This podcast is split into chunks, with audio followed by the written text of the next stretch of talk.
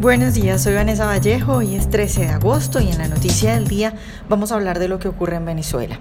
Tres noticias que nos llegan desde el país vecino. Primero, las declaraciones del ex canciller sobre una guerra con Colombia. Segundo, las acusaciones de Julio Borges a Zapatero. Y tercero, el lamentable caso de Requesens que muestra una vez más la brutalidad del chavismo. A nuestros lectores les damos la bienvenida como siempre, a quienes nos escuchan a través de YouTube les recuerdo que pueden oírnos sin retraso suscribiéndose en nuestro sitio web.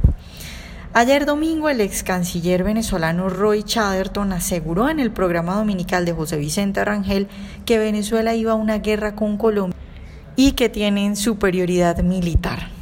Soy de los que creen que la guerra hacia la cual estamos marchando debe librarse en territorio colombiano, independientemente de que nos invadan, debemos marchar sobre el territorio colombiano y quizás llegar hasta el Pacífico. Eso fue lo que dijo el señor Chatterton, quien parece que desconoce la humillante situación de las Fuerzas Armadas que quedó en evidencia ante el mundo entero la semana pasada cuando los miembros de la Guardia salieron corriendo ante el ruido de una explosión, olvidándose por supuesto de su función. Todo el mundo sabe que las Fuerzas Armadas Bolivarianas no tienen lo esencial, hombres dispuestos a combatir. Los altos mandos están ahí por los grandes negocios que les da el chavismo y los otros que quedan por los salarios que por lo menos les permiten vivir en un país donde la gente busca comida en la basura. Pero con toda razón, ninguno de ellos parece tener amor por su trabajo ni estar dispuesto a dar la vida por un tirano que asesina a su pueblo. De otro lado, el fin de semana causaron polémica las declaraciones de Julio Borges, uno de los líderes de la MUD, miembro de Primero Justicia, quien aseguró que el expresidente del gobierno español, José Luis Rodríguez Zapatero, lo amenazó para que firmara un acuerdo con el chavismo en las negociaciones que se llevaron a cabo en República Dominicana a inicios de este año. No solamente a mí, pero quizá a mí con más vehemencia porque me negué a firmar el acuerdo, pero Zapatero nos dijo que íbamos a conocer al Zapatero malo si nos negábamos a firmar. Nos amenazó y nos dijo que podíamos recibir represión del gobierno si no firmábamos. Eso fue lo que dijo Julio Borges. Al respecto, se ve en redes sociales acusaciones tanto a Zapatero como a Borges. A Zapatero, pues lo acusan desde hace mucho tiempo, con toda razón, de seguirle el juego a Maduro y ayudar para mantener en el poder a esta tiranía a cambio de millones que supuestamente le estaría dando el chavismo. A Borges pues lo acusan entre otras cosas por haber ido a República Dominicana donde él dice que fue amenazado a negociar con una tiranía a la que se debe tratar de esa forma como una tiranía y no sentarse a negociar con ellos.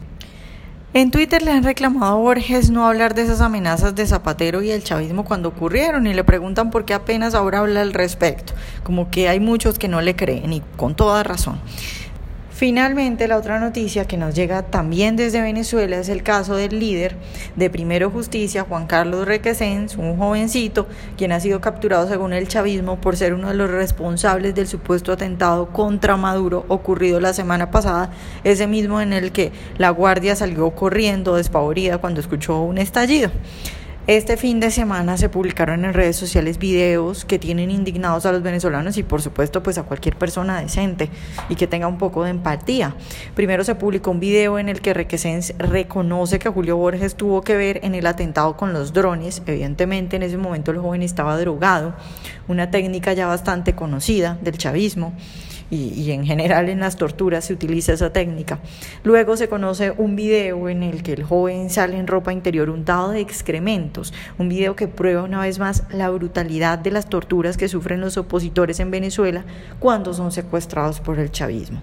Como si eso fuera poco, Maduro ya dio declaraciones al respecto y lo que hizo fue burlarse Apenas fue capturado, el diputado Requesén se puso muy nervioso. Ayer salieron unos videos feos, escatológicos, porque él se puso muy nervioso. Eso fue lo que dijo Maduro al respecto. A, raíz de el video de un joven que está siendo torturado, untado de excrementos, Maduro sale y se burla. Venezuela sigue hundida, no hay por ahora esperanza de que el socialismo salga del poder, continúa la represión y la gente muere a diario por falta de comida o por falta de medicinas.